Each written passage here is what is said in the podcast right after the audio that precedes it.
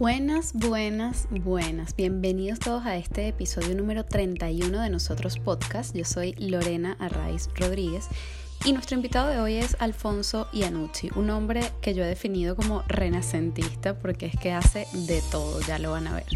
Alfonso, entre otras cosas, ha creado en Madrid un espacio de encuentro entre venezolanos que ha llamado Diáspora Venezolana. Este espacio nació de su propia necesidad de sentirse acompañado en su proceso migratorio. Sí, acompañado. ¿No les ha pasado que sienten que X cosa terrible les pasa solo a ustedes? Bueno, a mí me ha pasado eso, no sé. pues eso, él quiso contar las historias de otros venezolanos para que así pudiéramos sentirnos todos acompañados. Alfonso migró a España dos veces, estudió dos carreras, por lo que es experto, diría yo, en segundas oportunidades y en los aprendizajes y evoluciones que podemos atravesar cuando volvemos a intentar algo. Desde allí, hoy nos da sus recomendaciones para migrar con éxito, o al menos para hacerlo en paz. Sin más, los dejo con este episodio número 31 de nosotros con Alfonso y Anucci.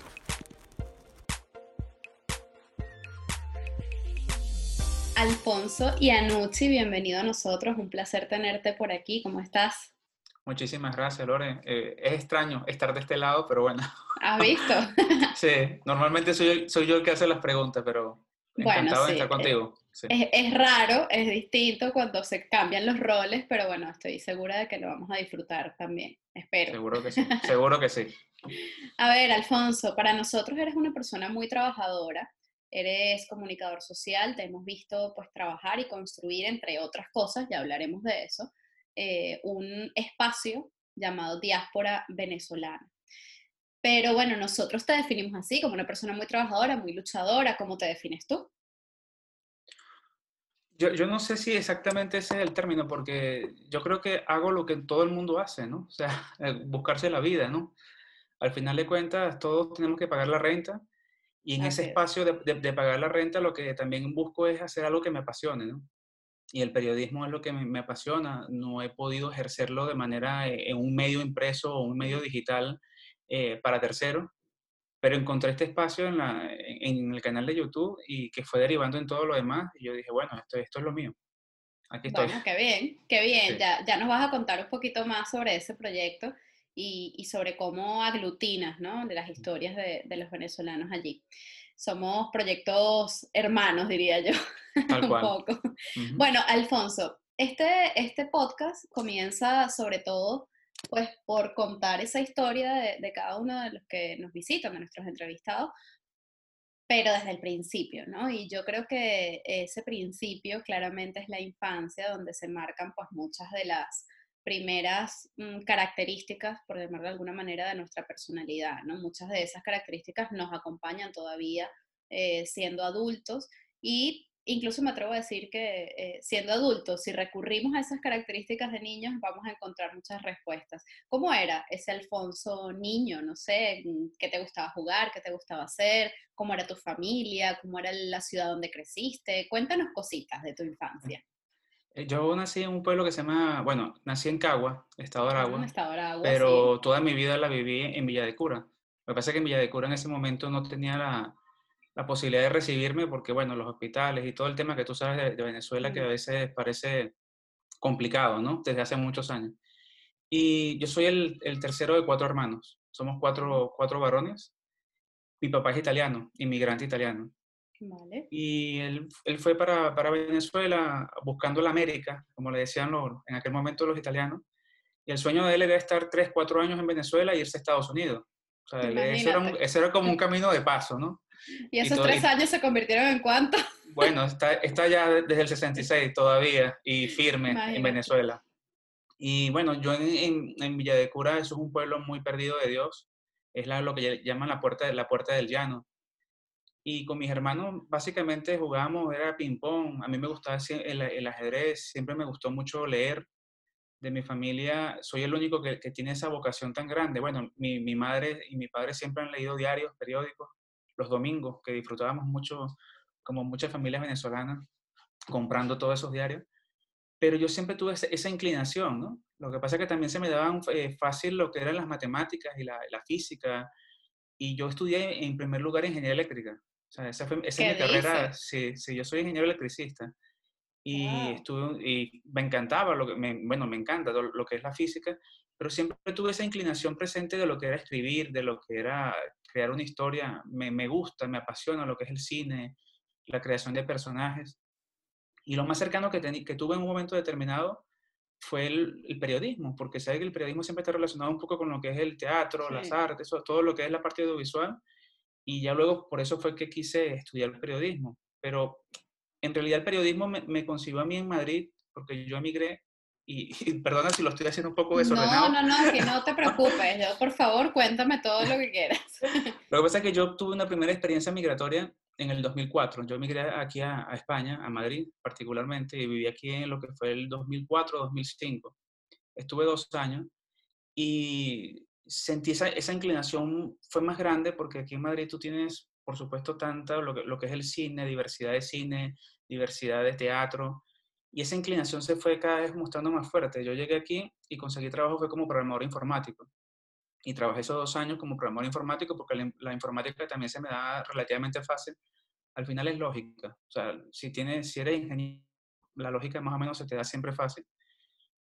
Pero no me gustaba este, programar. O sea, a mí se me da fácil, más no me gusta, no me apasiona. En cambio, lo que es escribir algo, dar una opinión, eso sí me, me, me motiva, ¿no? Y yo me regresé a Venezuela pensando que lo que estaba ocurriendo ya no podía durar tanto.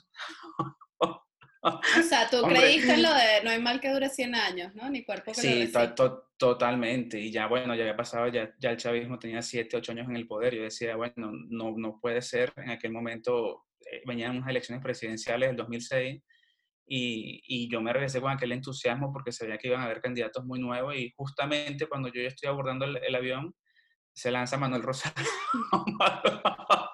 que, bueno, lo de los candidatos nuevos como que no, ¿no? que si lo hubiese sabido un día antes, yo creo que mi decisión hubiese sido diferente, pero bueno, estuve en Venezuela, cuando regresé allá tuve un negocio de distribución de alimentos, eh, intentando como muchas veces hacemos varias cosas. Fíjate tú que la carrera de ingeniería se fue quedando cada vez un poco más atrás, y, y, yo veía otras oportunidades para ganarme la vida, y ahí fue cuando empecé a estudiar periodismo en Venezuela. Yo empecé a estudiar periodismo ya en mi etapa tardía, ¿no? Hablo, hablo del 2010. Yo empecé a estudiarlo con, con 30 años. ¿Y dónde estudiaste? ¿En, la, ¿En la central, en la católica? No, yo soy de, como soy de Villa de Cura y estaba cerca de Maracay, lo que tenía más cerca era la Universidad Bicentenaria de Aragua. La Bicentenaria. sí, es una universidad privada. Fue donde también estudié la, la, carrera de ingeniería eléctrica. Vale. Entonces ya estaba habituado, ya sabía un poco cómo era, cómo era todo. Qué raro, ¿y cómo, cómo te sentías estudiando, no sé, a los 30 años, que no pasa nada con la edad, todo está perfecto, pero digamos, seguramente mm, tenías algunas diferencias, ¿no? Con tus compañeros, no sé, de visiones, de cosas, ¿cómo te sentías ahí? De alguna manera, eh, eh, yo pienso que uno debería estudiar, o sea, esto generará debate y todo, pero a veces uno estudia tan joven algunas carreras que no las comprende en su, en su totalidad. Yo estoy de acuerdo con eso. Sí, pero con 30 años estudiando periodismo, yo me sentía realmente que, que la estaba aprovechando al 100%. Veía que muchos de mis compañeros no, no era así. Mm. Pero claro, también yo trabajaba, tenía una cierta libertad y más bien se aglutinaban alrededor de mí eh, varias, varias personas, ¿no? Que querían de alguna manera compartir sus ideas, que querían saber lo que yo estaba haciendo. Disfruté más esta vez la, la universidad que la primera vez que estudié ingeniería. O sea, fueron dos procesos totalmente diferentes y, lo recuerdo de otra manera. También el trato, muchos de mis profesores tenían mi edad eh, o, eran, o, eran cercanos a mí. Bueno, claro, imagínate, yo di clases en la universidad teniendo 27 años o así. Imagínate que hubiese tenido un alumno de 30. De 30. ¿sabes? Como, bueno. Tal cual. Entonces, y como siempre me ha apasionado eh, la lectura y teníamos conversaciones eh, profundas, recomendaciones, o sea, era una actitud de respeto, pero te valoraban de una manera diferente y, de hecho, yo estoy ahorita en muchos grupos de, de opinión y estoy en grupos de WhatsApp y, son colegas, o sea, están mis colegas allí y son profesores míos y se siente sabroso que desde un principio fue así, o sea, siempre te, te, respetaron, ¿no? Y, y, bueno, fue diferente, pero siento que más bien uno lo aprovecha más cuando tiene una, una, cierta edad. No digo quizás los 30, pero de repente con 21 o 22 es cuando uno debería verdaderamente empezar a estudiar una carrera. Sí, yo también, yo también opino eso, que uno como que sale muy chiquito del colegio, ¿sabes? Es como que con, depende de las edades, pero bueno, entre 16 y 18, yo salí a los 16 años del colegio, ¿sabes? Y es como... Yo como, me de 15. Sí, bueno, exacto, o sea, cómo, cómo eliges tu carrera, ¿no? Lo que se supone que, además, además teniendo en cuenta la, la, época en la que nosotros pues salimos del colegio, que somos más o menos contemporáneos, este, claro, era como que tenías que elegir la carrera que supuestamente ibas a ejercer toda tu vida y es como, pero tengo 16 años, no tengo ni idea. o sí, pero igual es como diferente, ¿no? Como tú dices. Eh, hay, gente que, hay, hay, gente que, lo tiene muy, muy claro desde un principio. Y otros que no. Entonces, sí, pero, aún teniéndolo claro, o sea, es lo que tú dices, la experiencia es diferente, por supuesto. pero bueno, qué bueno que viviste las dos etapas, ¿no? Y las dos cosas. Eh, igual seguro que tienes muchísimos aprendizajes de cada una. Em, y, bueno, también esas dudas, esas preguntas, esos cuestionamientos, todo ese, eso que nos acabas de contar, eh, eh, que, que, obviamente es la punta del iceberg, pues claramente te habrá dado también una manera de, de aproximarte no solo al periodismo, sino incluso a la vida, ¿no? O sea, es como, bueno, tienes unas herramientas científicas, digamos, por llamarlo de alguna manera, y también unas herramientas humanísticas, eh, desde, donde, desde donde evaluarlo todo, porque al final es toda la deformación profesional, ¿no? De que, bueno, de repente yo por lo menos siempre digo, es que yo soy de letras, es que yo soy de humanidades, es que yo, no ¿sabes? Entonces, bueno, eso quizás también haya influido, ¿no? En tu manera de, de ver la vida. Has dicho varias veces que, que, estás en varios grupos de debates, yo me consta además que, que no, pero es interesante, Alfonso, porque la, la, normalmente o usualmente mm, las opiniones o el generar opiniones y debates no suele estar bien visto, ¿sabes? Es como que fastidio esta persona que siempre está eh, generando un debate, ¿no? Mm. Y, y, en cambio tú, eh, pues eso, siempre estás generando un debate, pero además es como una oportunidad para conocer a la gente, para expresar tus opiniones, para dar la posibilidad de que todos pues nos, encontremos en un punto eh, distinto y, yo creo que eso hace mucho bien. Yo no sé cómo lo ves tú, el tema de los debates, eh, más allá de lo que sé que, es que generas el debate, pero digamos, eh, ¿qué aprendes? ¿Qué, sacas de Yo pienso, lo que pasa es que yo pienso que es necesario, ¿no? Porque es necesario escucharnos. Nosotros, eh, y la polarización que existe en España, en Venezuela, en Estados Unidos, anula al otro. Y yo tengo una, una, posición muy clara en, en, algunos aspectos, pero yo también siento que el otro tiene derecho a ser escuchado. Yo por lo menos tengo una página de Facebook, un grupo de Facebook que se llama Diáspora Venezolana y tengo una fanpage asociada. Y en el grupo yo permito todas las opiniones, todas aunque sea contraria a lo que, a lo que yo digo o a lo que yo pienso. Entonces mucha gente se, se, se, enerva, pero ¿cómo es posible que tú permitas que...?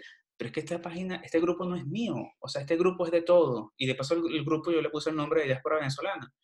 Es un grupo de todos, a menos que haya una, una falta de respeto, un acoso, ya unas cosas que tú tienes que poner un orden. Yo soy un moderador, pero yo permito, o sea, sea de la tendencia, si tú quieres apoyar a, fulano o a mengano, o sea, eso no me importa, si tú estás a favor del aborto o en contra del aborto, o sea, yo sé, cuál yo sé qué es lo que yo pienso, pero eh, yo pienso que es necesario escuchar por qué el otro no tiene que decir algo, por qué no los dice.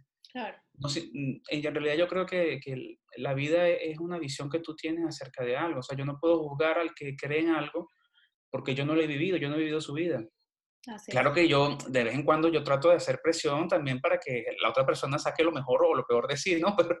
Pero, pero es parte del debate. Es parte del debate. Pero yo pienso que, que es estimulante y, en Venezuela se ha perdido eso. O sea, el, chavismo nos negó totalmente esa posibilidad, pero a veces también desde el propio lado de la oposición o, de la fuerza democrática, tampoco permitimos otras voces. Es una sola voz la que queremos que se escuche y yo creo que eso hace daño, ¿no?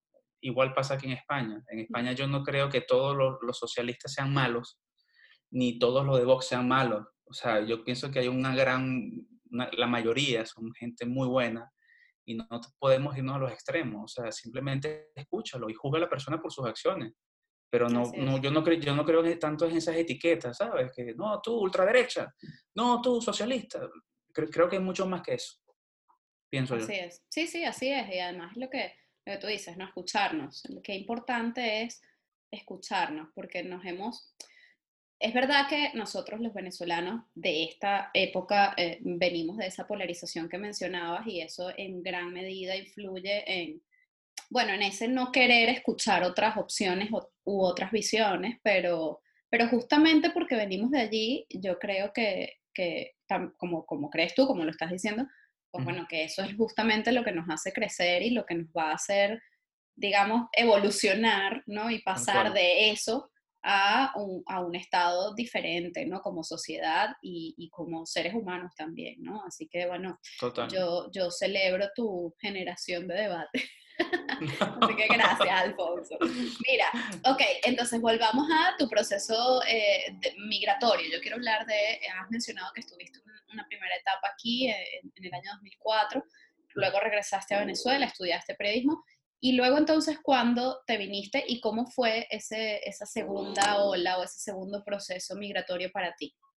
Te cuento algo curioso, que cuando yo estuve aquí en, ese, en esa etapa, yo no me vine queriendo venirme. Yo me vine porque en ese momento mi, mi novia hizo mucha presión, ¿no? Para que nos viniéramos. De, yo me sentía bien en Venezuela. Eh, era hasta un poco chauvinista no, Venezuela es lo mejor, este país, ¿sabes? Esas, esas tonterías que, solamente, que, solamente con 20 años se pueden defender de tal manera, ¿no? Y yo decía, yo, sí, pero yo decía, no, de aquí yo no me voy, de aquí me sacan. Y yo me fui porque había una oportunidad, había una oportunidad de trabajo buena, y España era otra España, eh, los, salarios, los salarios eran muy buenos, y como programador informático eran buenísimos. Eran 14 pagas, Lorena. ¿Usted te imagina lo que, lo que es eso? Eso ya no existe aquí. Contrato indefinido, bueno, en fin. Sexta que nos daban ticket restaurante. Sexta o sí, aquí le llamaban ticket restaurante. E, e, era, otra España.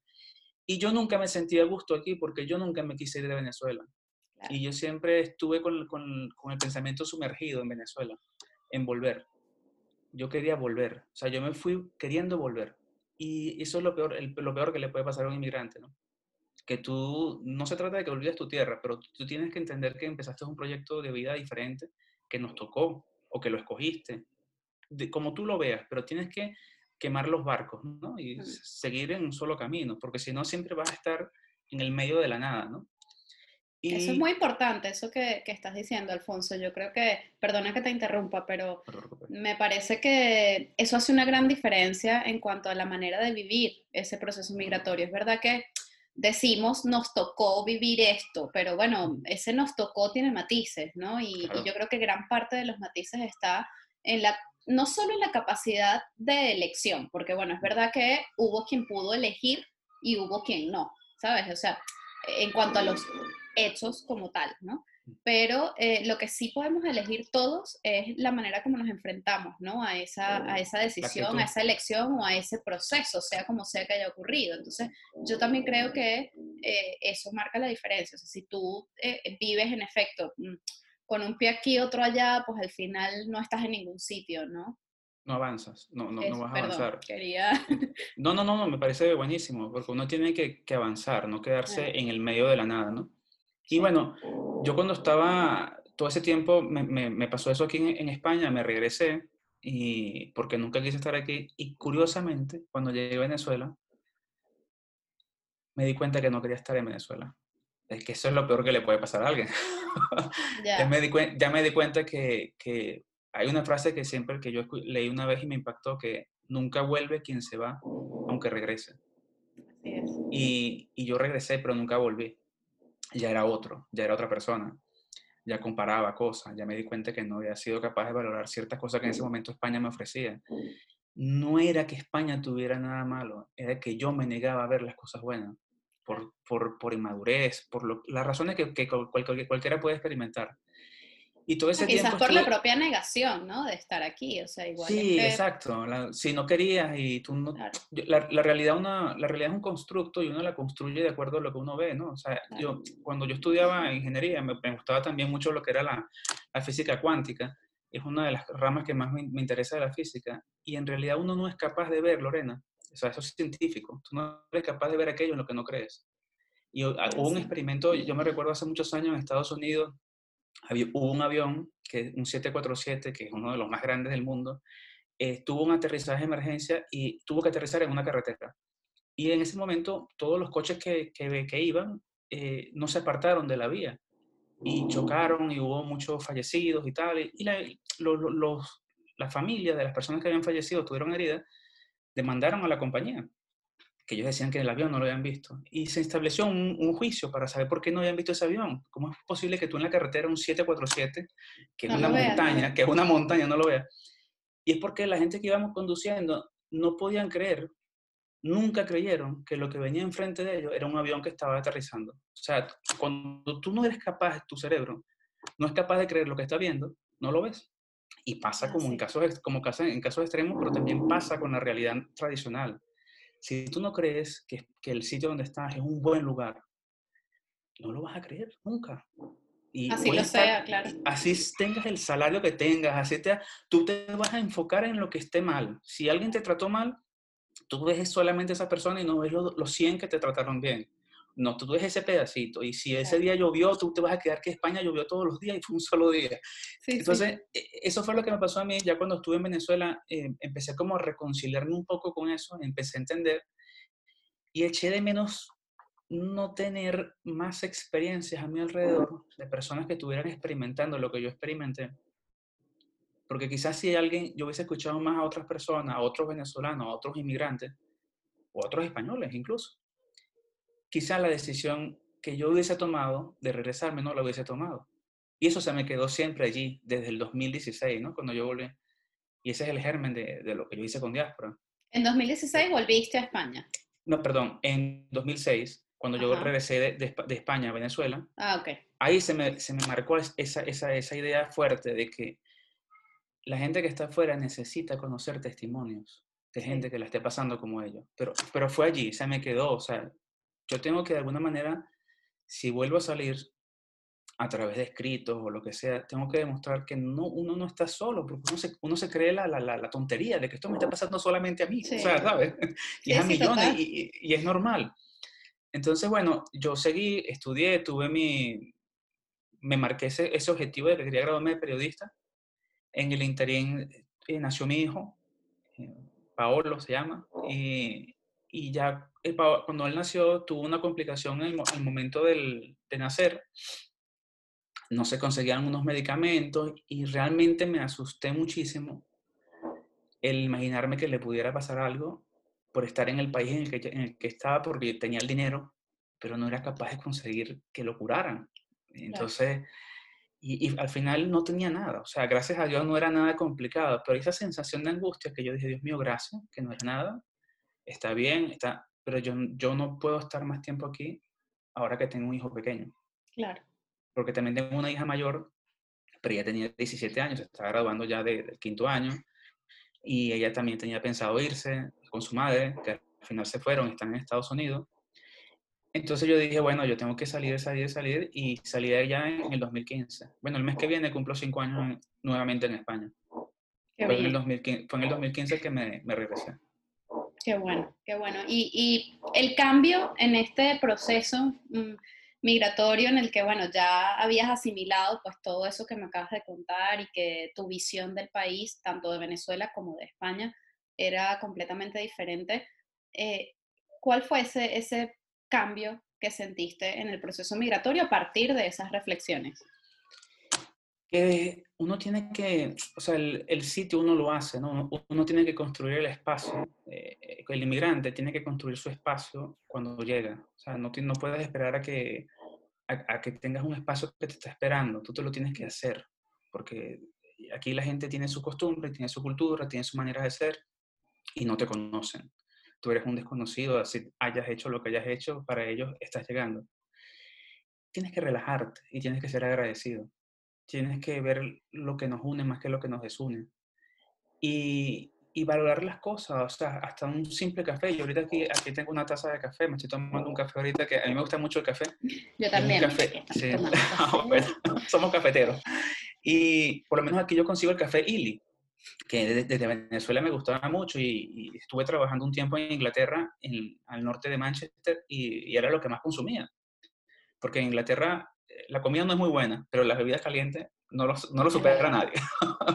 Entonces, tengo ese café que lo, que lo compro a, dos calles de mi casa, que es algo que, y económico, que tú vas y te compras una botella de vino y te puede costar un euro y medio, o sea, ese tipo de cosas y esa seguridad de poder grabar en la calle. Yo he grabado como nunca pude hacer en Venezuela. En Venezuela llegaba a ser un cortometraje y siempre era la paranoia de que tenías que pagarle a un policía o tenías que estar pendiente de que, mira, que aquel te está viendo feo, ¿será que nos dieron una vuelta? Las motos, por Dios. Sí, el tema de la moto. Entonces te empiezas a, a, como que a valorar. O sea, yo, yo dije, no, y, y, cuando tengo una mala experiencia aquí porque de repente alguien te tiene un mal día y te trata mal, o porque es su carácter rudo, yo ni siquiera me doy cuenta. Al rato de repente yo estoy con alguien, un amigo, y me dice, pero no te diste cuenta que no está... No, yo no me di cuenta. O sea, me resbala tanto. Claro, sí, eso deja de ser importante. Claro, porque al final de cuentas ese señor tiene un mal día, o a veces yo le pregunto, disculpa, ¿tienes algún problema? Y tú les preguntas de frente, y ellos se dan cuenta que, que, que no, que no, no, no, y al final hasta, al final hasta te tomas un, algo con ellos, y normal, son unos tíos muy majos, pero también tú tienes que entender que lo que hablamos hace rato, que de escuchar al otro, es una persona que de repente tiene algún problema en su casa, en su trabajo, en su familia, lo que sea, y, no lo está pagando contigo por ser inmigrante, sino porque está de mala leche. Sí, cada, quien tiene, mira, yo digo una cosa, Alfonso, cada quien tiene como su película montada en la cabeza, ¿no? Entonces yo creo que tenemos que montarnos menos películas, ¿sabes? Y ser un poquito más compasivos con los demás y con nosotros mismos también. Y, yo qué sé, ¿no? Quizás ser menos... Mm, Mm, violentos, entre comillas, no quiere decir que seamos violentos físicamente, sino que, bueno, a veces estamos como a la defensiva. Reactivos, reactivos. Sí, exacto, con todo, ¿no? No solamente con una opinión o con un trato, sino como con todo lo que nos pasa, con todo lo que vemos, con todo lo que vivimos, y es eso, ¿no? El yoísmo, como esto, decías, me pasa a mí, entonces me está mirando mal a mí, no sé qué a mí, y es como, no, o sea, vamos a, a tranquilizarnos y vamos también a ver lo bueno ¿no? que hay en el otro y que hay en las oportunidades que se nos están presentando y que no estamos viendo por estar pegados en otra cosa, ¿no? Y, fíjate tú algo, Loren, antes que termine para que cambie la pregunta, es que tú me dijiste cuál fue la diferencia. Yo me vine muy molesto con Venezuela. Yo me vine, yo creo que todos en alguna manera nos vamos molestos con el país. Con algunos con el, con el gobierno, otros con la oposición, otros con los dos, con el sistema económico, qué sé yo. Hay veces que uno va, sale con una rabia o con una tristeza, con, con una, decepción. Tristeza, sí, iba a decir, o, sea, sí, o sea, hay, varios sentimientos que, que, no son del todo agradables, ¿no? Claro. Y yo afuera me volví a, reconciliar con el país. Cuando empecé a entrevistar a cada, a cada venezolano, desde el día uno, que empecé a entrevistar a venezolanos y, y conocer gente que, que tiene una situación tan diferente a la mía, a veces parecida.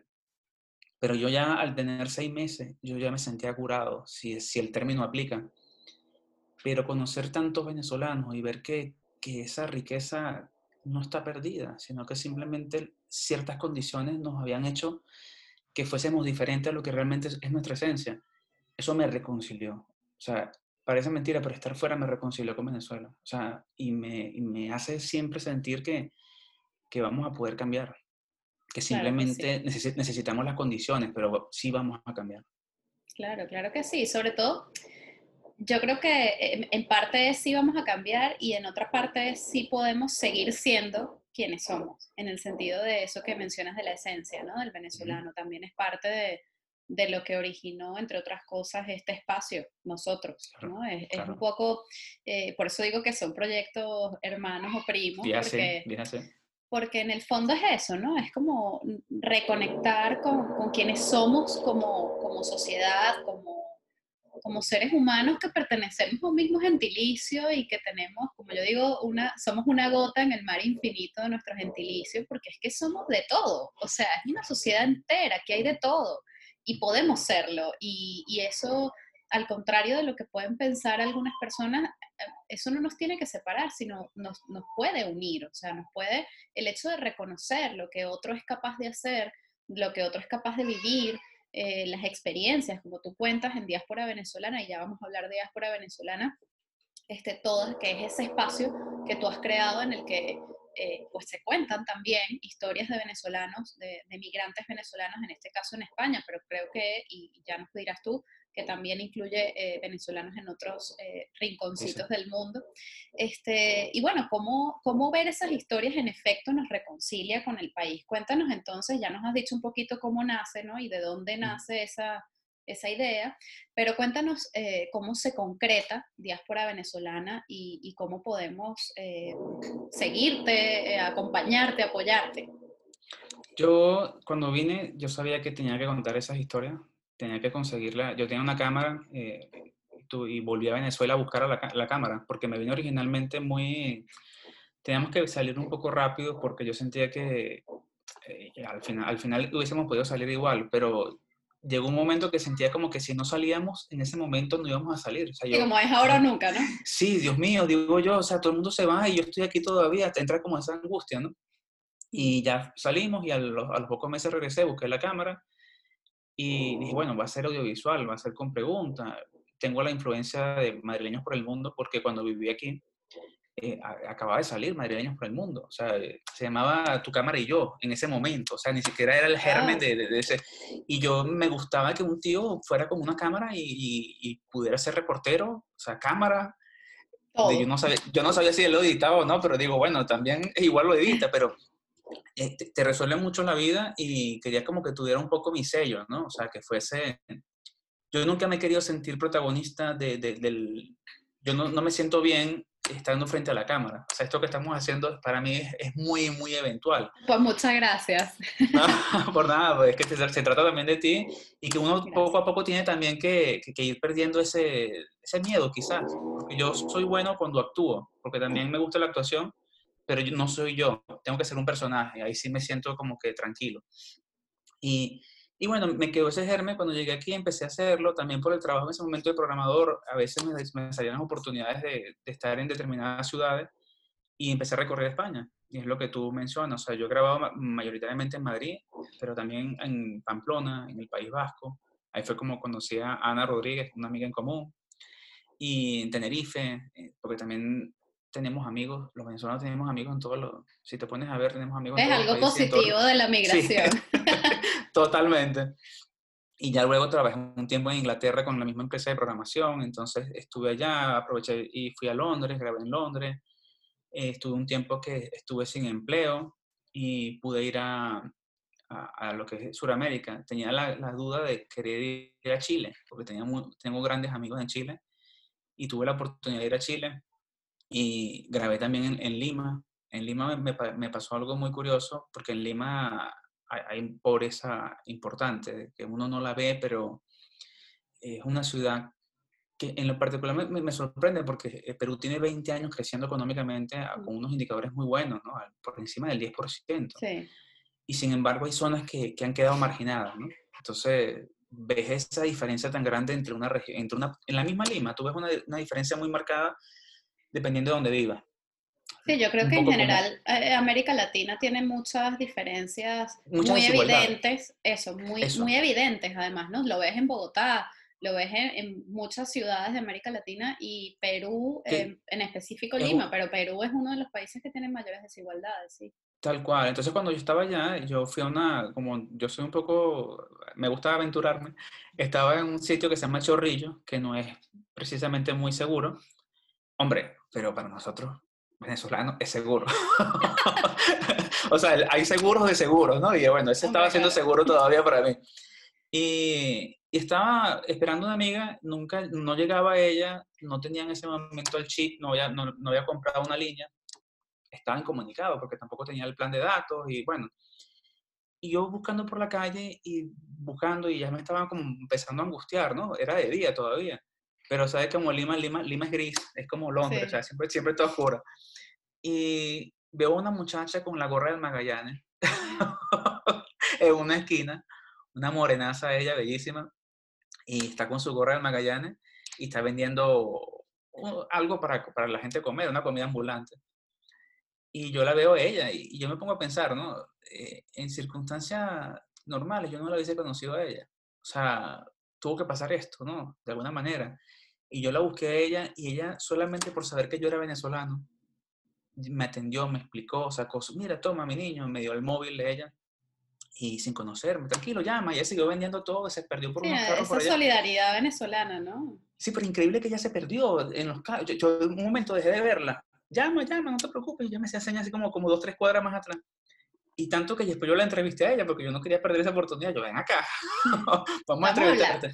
Exacto.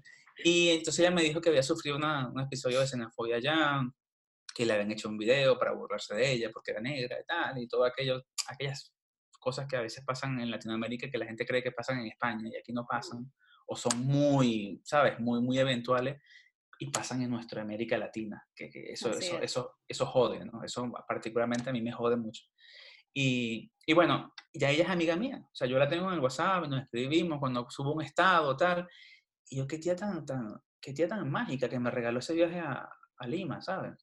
Y siempre me, me recomienda cosas, y como es una persona de orígenes muy humilde, tiene una visión tan diferente de, ver las cosas de uno que, que, te enseña. Entonces, y yo veo sus estados, es como un aprendizaje, ¿no? Y eso, bueno, voy recolectando esas historias. Fui a Perú, he querido ir a, Bogotá, pero todavía no se ha podido. Y fui a Estados Unidos, comenzando en el 2016. Estuve en Miami y en, y en Nueva York, porque Nueva York siempre la quise conocer. Yo creo que esa fue una excusa. Más que vamos, vamos, a hacer esto en Estados Unidos porque... No, no, y en, Nueva York. Allá tuve la oportunidad de, conseguirme con un amigo, eh, un amigo que es ingeniero electricista, y ese amigo mío, una de las lecciones que, que grande, él estaba ya lavando platos. Él se tuvo que ir de manera también un poco intempestiva. Era, él tenía un, un, cargo importante en lo que era la electrificación de Venezuela y, y lo vi allá lavando platos, pero con actitud, con optimismo. Pero eh, se le veía como un, como un sub y baja, ¿no? O sea, él estaba como realmente muy animado y a veces iba un poco triste abajo. Y bueno, cuando, eso fue en el 2016, y cuando voy a Chile en el 2019, me lo consigo allá, está en Santiago. Él, en uno de esos días que estaba lavando platos, un amigo lo contactó por LinkedIn, le preguntó qué estaba haciendo, tuvo una entrevista en el Central Park el miércoles, que era un solo día porque estaba el, el, el wifi Wi-Fi libre. Y él se conectó allí, le hicieron la entrevista y le dijeron, bueno, si quieres comenzar, vente el domingo aquí a Santiago. Entonces él dice, pero es, es miércoles. Toma, le pasaron el, el, billete y todo, y él se fue en tres días, renunció y se fue a Chile. Le hicieron, en aquel momento Chile no era tan, tan complicado y todo, y ahorita está, cuando lo entrevisté esta vez, porque ahora sí lo aproveché la entrevista, porque en ese momento él no quería ser entrevistado, y también por temas migratorios. Y cuando lo entrevisté estaba ya con su traje, saliendo de su oficina, me invitó al almuerzo. O sea, qué, increíble cómo la vida te puede cambiar en tan solo dos años. En el caso de él fueron, fueron tres, pero es eso. bueno, a él le cambió en tres días, en realidad. Sí, al final de cuentas sí, pero como uno, o sea, uno no tiene que cerrarse a las oportunidades. Así es. Porque cuando tú me preguntaste eh, qué he aprendido y qué veo ahora, que cada oportunidad tú tienes que estar con los ojos bien abiertos, ¿no? O sea, tú tienes que, tú no sabes lo que estás haciendo el día de hoy, incluso, Lorena, este video que estamos haciendo, tú no sabes quién lo está viendo o quién lo va a ver en el futuro.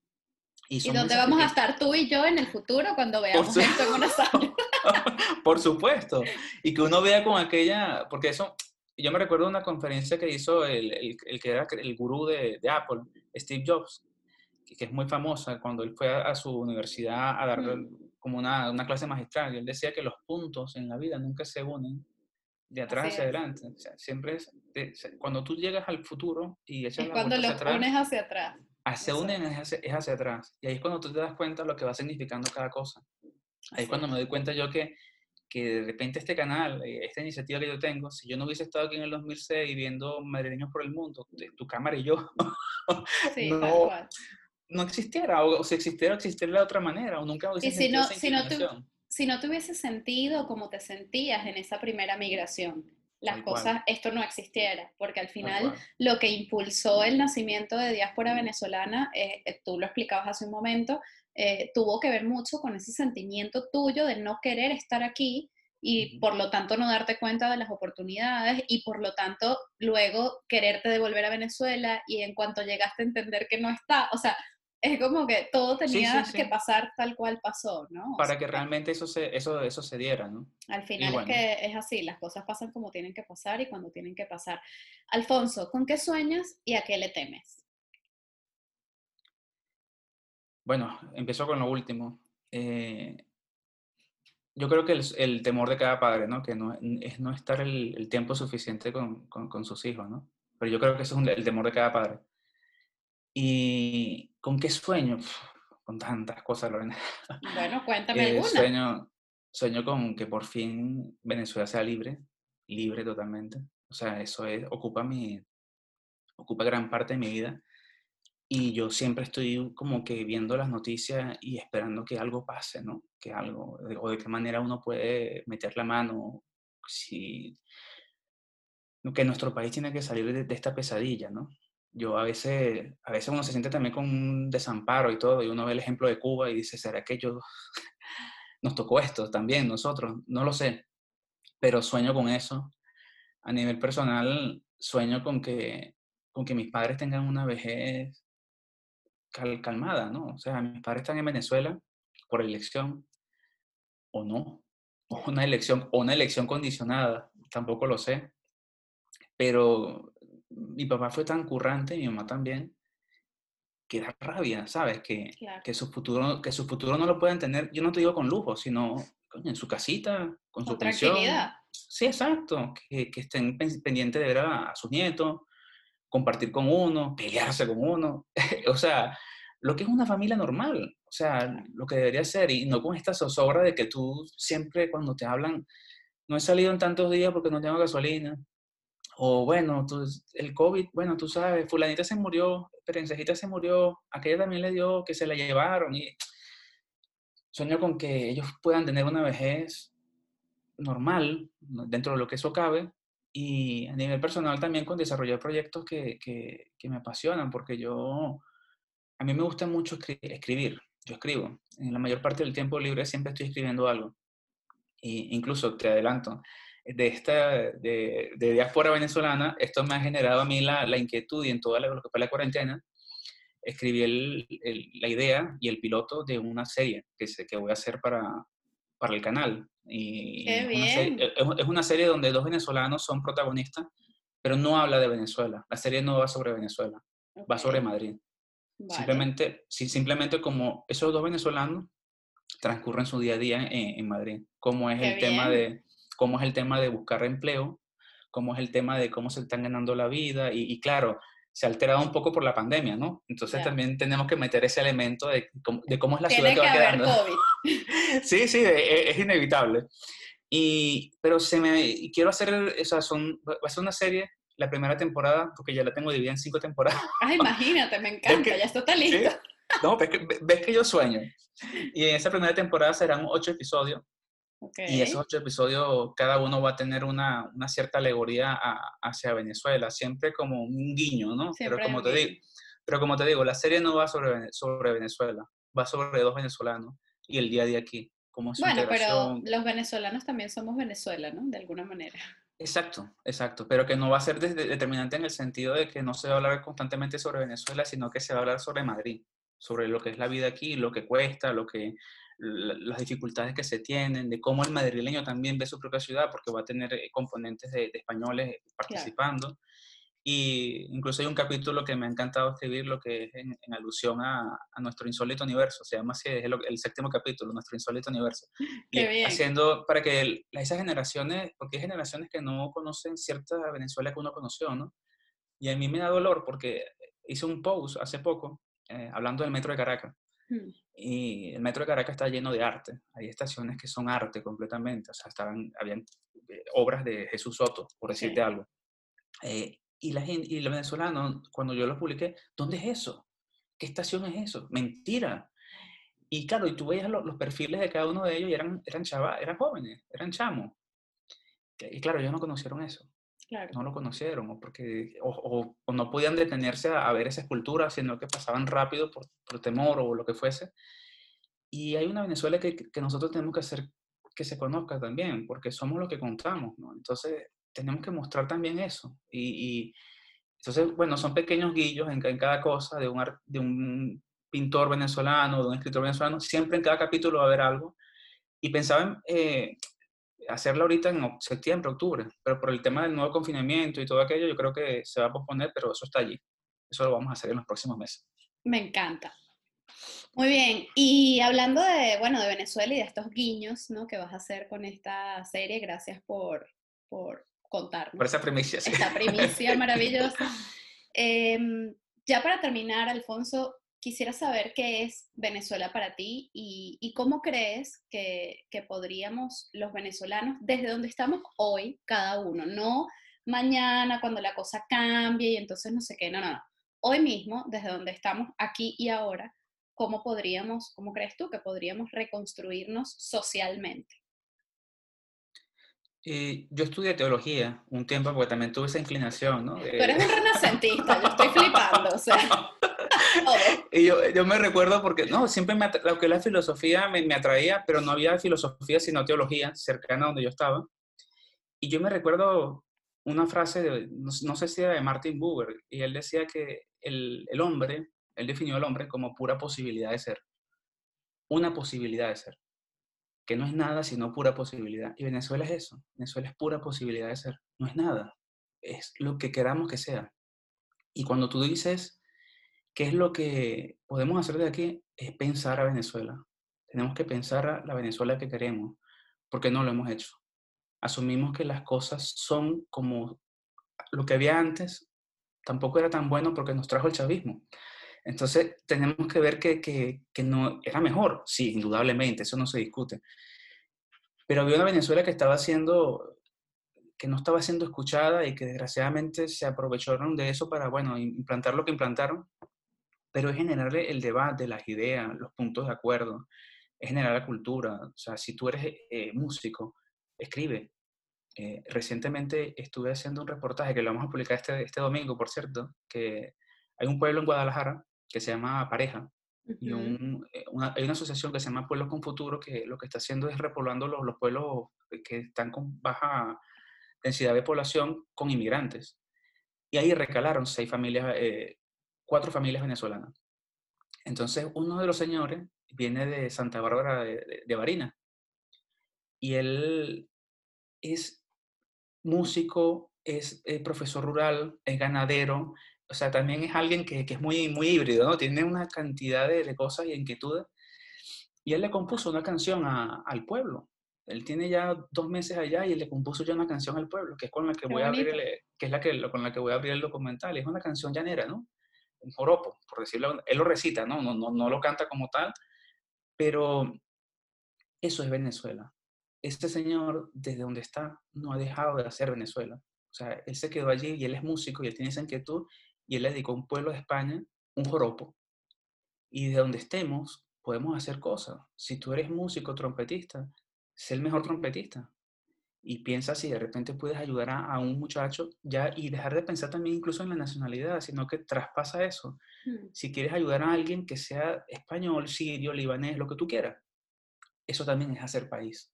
Que la gente reconozca que ese, que ese venezolano que está allí es Venezuela y que cada vez las cosas negativas que tenemos, por las que se hablan de nosotros, vayan desapareciendo porque las noticias de nosotros son tan buenas que la gente nos va a identificar con eso, con que es Lorena Array, con que es Alfonso Yanucci, con que es el señor que está allá en pareja, que nos identifiquen con lo bueno. E, eso es hacer país y pensar a Venezuela. Los que pueden, los que quieren, que escriban, que escriban su visión de país, que es lo que esperan. Que no tengan miedo, que no tengan miedo por más que, que haya gente que odie su tendencia política, plásmala, escríbela. Si en verdad eres democrático y tienes algo, defiéndela. Porque también tenemos que dar un paso adelante. Incluso en la política española. En la política española hay veces que nos callamos porque no. Si tú eres una persona que estás aquí contribuyendo y estás legal y no eres ningún delincuente, tú no tienes nada que temer. Esto es una democracia. Y, hasta que, y hasta que sea una democracia, úsala. Defiende tu punto de vista. Eh, participa, intégrate. Lo que, una de las cosas que nos hizo daño fue la apatía, que dejamos que, que la política, eh, la política es, todo el mundo dice que la política es mala, que los políticos, eso es mentira. O sea, la política fue mala en Venezuela porque se dejó a los malos hacer política. Y los buenos, y los buenos se fueron, no, eso no, eso no, eso no es conmigo. Si yo no trabajo, yo no como.